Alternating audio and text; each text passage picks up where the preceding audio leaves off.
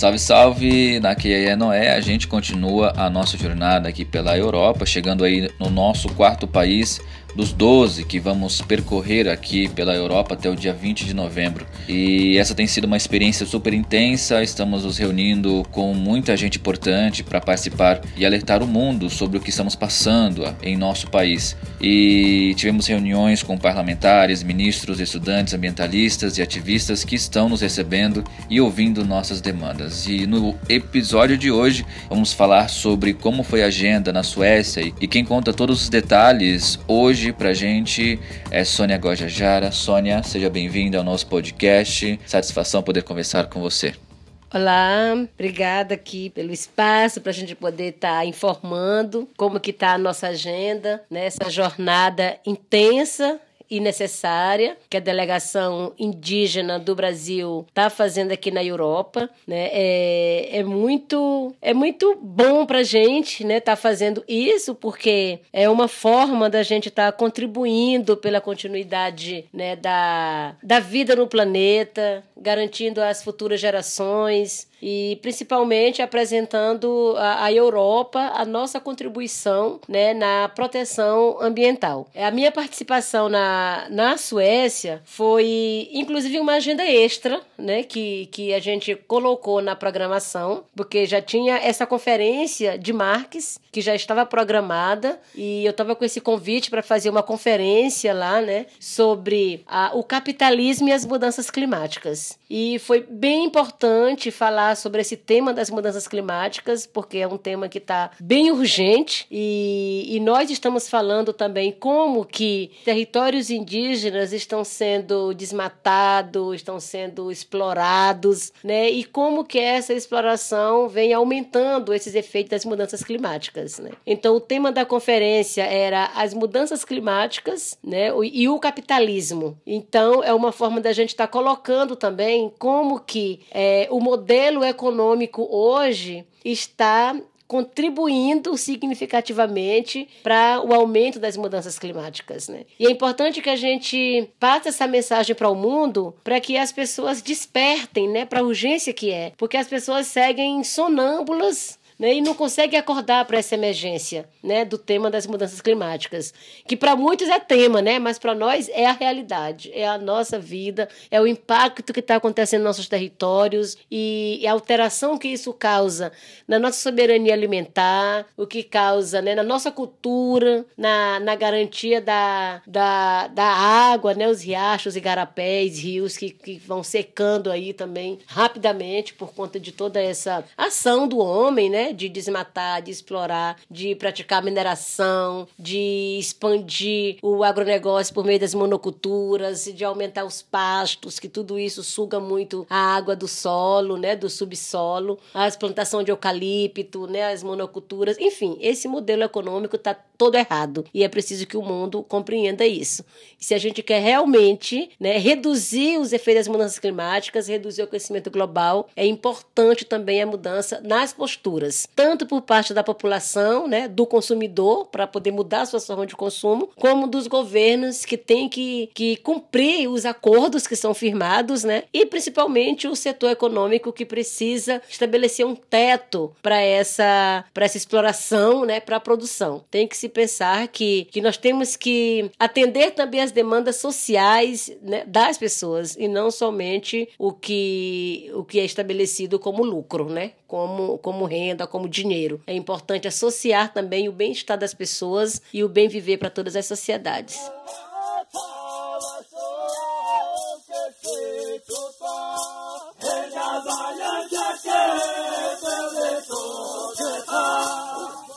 Bom, Sônia, realmente uma fala muito importante, uma temática muito importante, principalmente aqui da Europa, tendo em vista, né, que hoje o que vivemos no Brasil é uma herança principalmente do período de colonização do nosso país. Mas explica aí como é que foi a reação é, da sociedade civil, daqueles que participaram de toda é, essa esse evento e como é que foi esse essa participação na Suécia? Encontramos brasileiros? Como é que foi? Foi acolhedor? Não foi? É, foi, foi muito acolhedor e quando a gente chega nessas partes da Europa, né, é sempre muito bom encontrar brasileiros.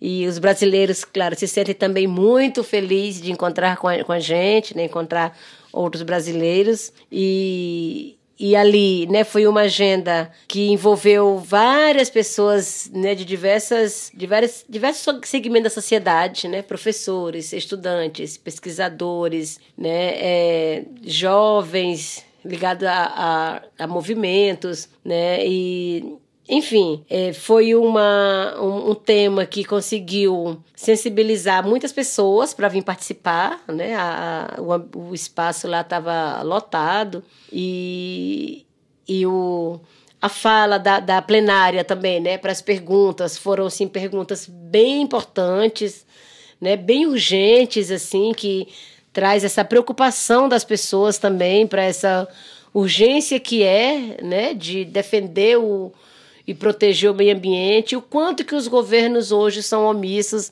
fecham os olhos para essa situação. Porque por mais que se se assumam como defensores do clima, defensores né, do meio ambiente e, e falam em gestão sustentável, mas está cada vez mais difícil das pessoas, né, principalmente do governo e de empresários, quererem abrir mão de seus lucros né, para poder é, de fato alcançar as metas que venham a reduzir as emissões dos gases de efeito estufa, né? E, e trazer essa pauta indígena, né? E os territórios indígenas, como que a gente contribui para essa preservação, né? Como que os territórios indígenas vêm contribuindo, né? Com a presença indígena ali, né? Para para esse equilíbrio climático, né? Então muita gente fala que defende o meio ambiente, mas não está nem aí para indígenas, não sabe o que, que tem a ver uma coisa com a outra, né? Assim que trata. E a gente está aí para dizer que não tem como separar, não tem como defender o meio ambiente se não defender os povos indígenas. Porque hoje é, nós indígenas somos 5% da população mundial. E, e somente né, esse 5% consegue proteger 82% da biodiversidade que ainda resta, né? E então, se acaba a biodiversidade toda, né? Não só nós estamos ameaçados, mas todo o planeta, né? Toda a, toda a humanidade. Então é muito importante que as pessoas comecem a se reconectar com o meio ambiente, entender o valor da Mãe Terra, entender essa relação que há entre os povos indígenas, né? E, e, e a natureza, que é, somos um corpo só, somos um território só. E essa ligação nossa com o território, com a água, com a floresta, né, é uma relação de respeito, é uma relação de vida e que está beneficiando todo mundo.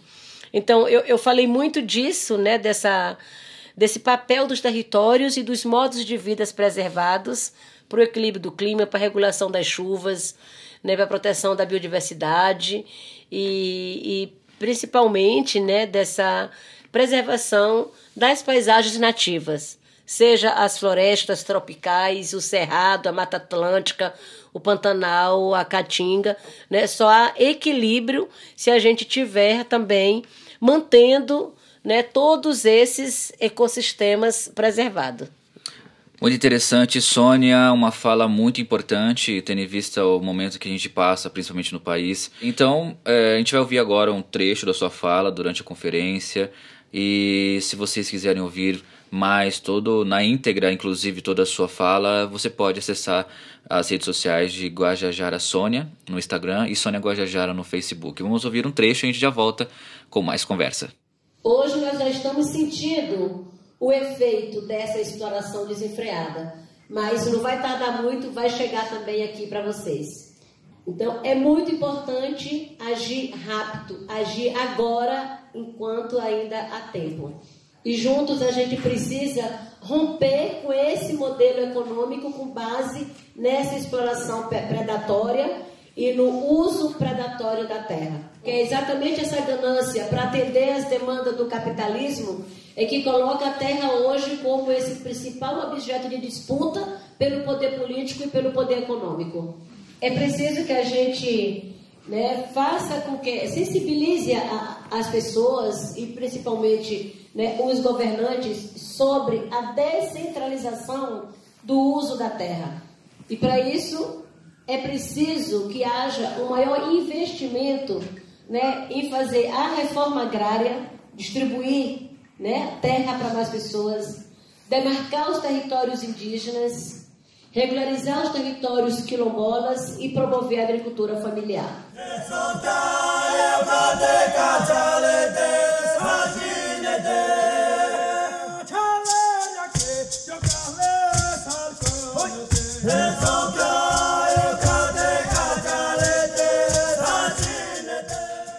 Ouvimos agora um trecho da fala da Sônia Guajajara durante a conferência pela sua passagem na Suécia.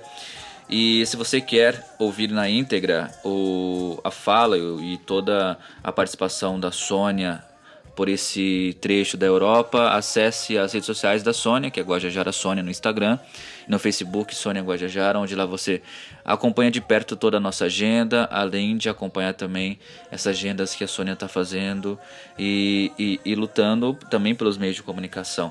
Sônia, a gente vai é, encerrando então a nossa participação desse podcast. Quero agradecer a sua participação no nosso podcast Sangue Indígena Nenhuma Gota Mais. E a gente ainda segue, né? Por mais agendas pela Europa. Esse foi o quarto país e tem muito mais pela frente. Sim, e, e essa nossa agenda né, tá sendo bem aceita, uma grande adesão da sociedade, né, dos estudantes, dos movimentos sociais, né, nos próprios parlamentos que a gente vem, vem passando, né, conversando com os, com os deputados.